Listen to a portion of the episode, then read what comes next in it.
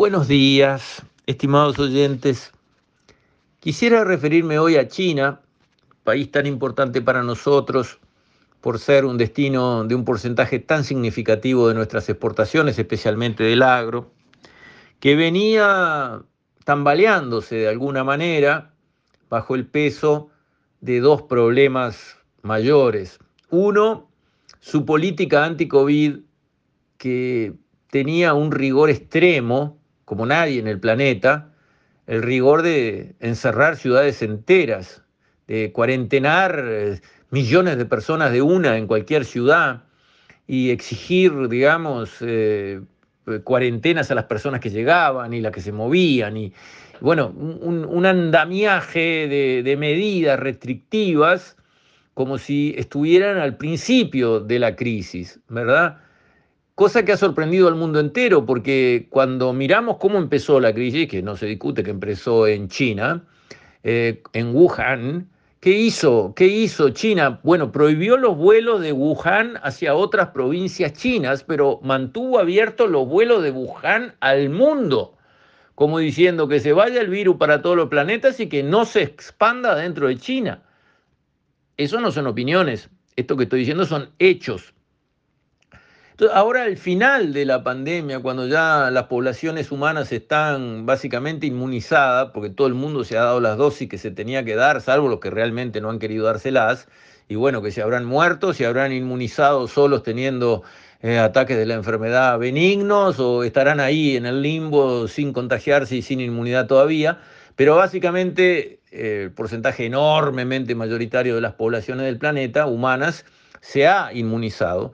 Con lo cual el virus sigue circulando, es evidente, pero es más como una gripe donde uno se enferma un tiempo y ya y después se cura, que como era, digamos, en su arranque donde había personas que iban directo al CTI y del CTI este, ya no salían.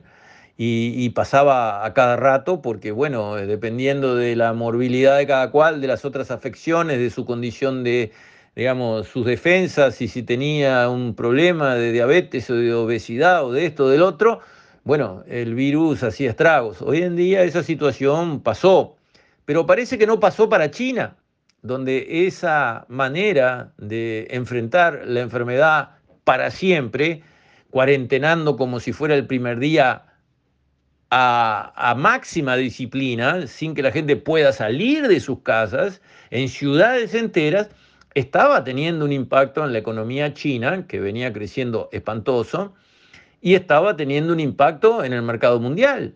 Porque cuando uno encierra a las personas, ¿qué pasa? el consumo baja, las personas se manejan en supervivencia con consumos bajos, la gente no sale a cenar en los restaurantes, no, no, no invita amigos, no, digo, toda la actividad económica tiene un escalón para abajo muy fuerte. Lo vimos acá, se vio en el mundo entero, en el, 2020 en el 2021. La actividad económica, cuando paramos a las personas y les pedimos que se queden en su casa, más si las obligamos a quedarse en su casa, como es en China, la actividad económica se para. Y eso fue lo que sucedió en el planeta en el momento peor de la enfermedad y es lo que está sucediendo ahora en China en un momento en que la enfermedad no debería estar causando estos impactos adversos a nivel de la economía. Bueno, China está dando muestras por fin de rever esa política tan draconiana que en el fondo no la ayuda con el COVID y le hace gran daño en su economía y de paso nos perjudica a todos los demás. En buena medida, por esas decisiones tan draconianas para enfrentar al COVID fue que eh, China frenó su demanda buena de productos uruguayos como la carne y produjo, no solo en Uruguay, sino que en el mundo entero, caídas de precios muy significativas que obviamente nos perjudicaron mucho y nos siguen perjudicando. Entonces, buena noticia, China está flexibilizando esas normas anti-COVID para dejar que su actividad económica recupere, porque venía muy en baja.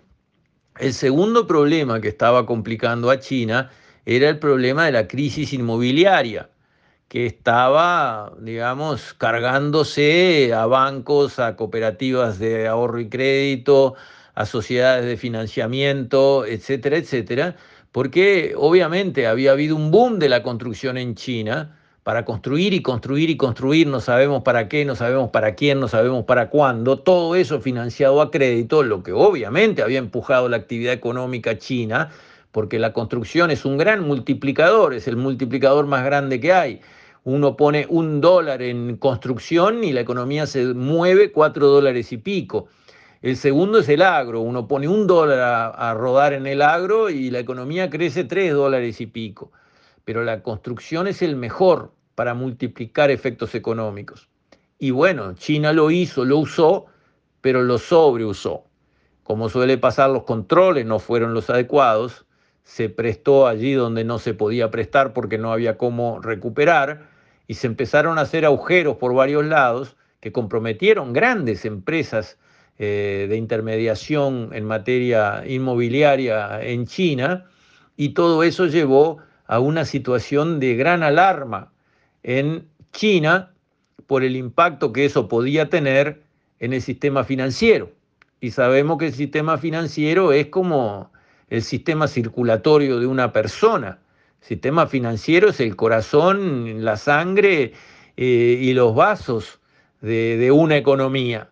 Si trancamos el sistema financiero, todo se cae. Eso ya lo aprendimos de chicos. Y el sistema financiero estaba preocupado en China.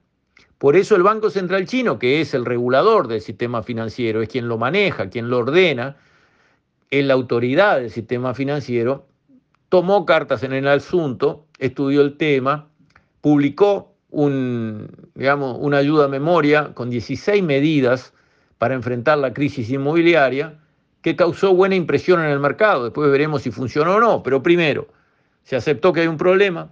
Segundo, se estudió el problema. Tercero, se diseñaron medidas. Cuarto, se publicitaron las medidas y las van a implementar. Eso es bueno. Después, ¿Conseguiremos éxito? Mucho, poco, no, habrá que hacer otras cosas, veremos. Pero por lo menos se salió de decir, y bueno, si algunos tienen problemas con el tema inmobiliario, suerte en pila. Eso venía trayendo a China en un barranca abajo. Ahora cambió la actitud, Banco Central entró a la cancha, Banco Central chino tiene una fuerza enorme y con esas 16 medidas se supone que va a reencauzar el tema inmobiliario en ese país los mercados lo recibieron bien, o sea, entienden que ese gesto era el que hacía falta, todo se movió en buena dirección, tipo de cambio, bolsa, etcétera, y eso quiere decir que China reaccionó y reaccionó a tiempo para solucionar fallos, errores que estaban operando en contra de la economía china y eso básicamente nos beneficia a todos. Eso trae que aquí en el Uruguay ayudado al mercado primero por la lluvia que llegaron y le cambiaron el ánimo a todo el mundo, y de la otra punta de China que empieza a revivir y se vuelve otra vez una fuerte demandante, por ejemplo, la carne vacuna, todo cambió en cuestión de pocos días. Enhorabuena, lo precisábamos, la verdad es que la caída de valores que tuvo la ganadería uruguaya no tiene, como se dice en campaña, gollete, se cayó demasiado desde el punto de vista que lo miren y con las razones que lo miren, Menos mal que rápidamente se está recuperando. Con esto, estimados oyentes, me despido. Hasta mañana, si Dios quiere.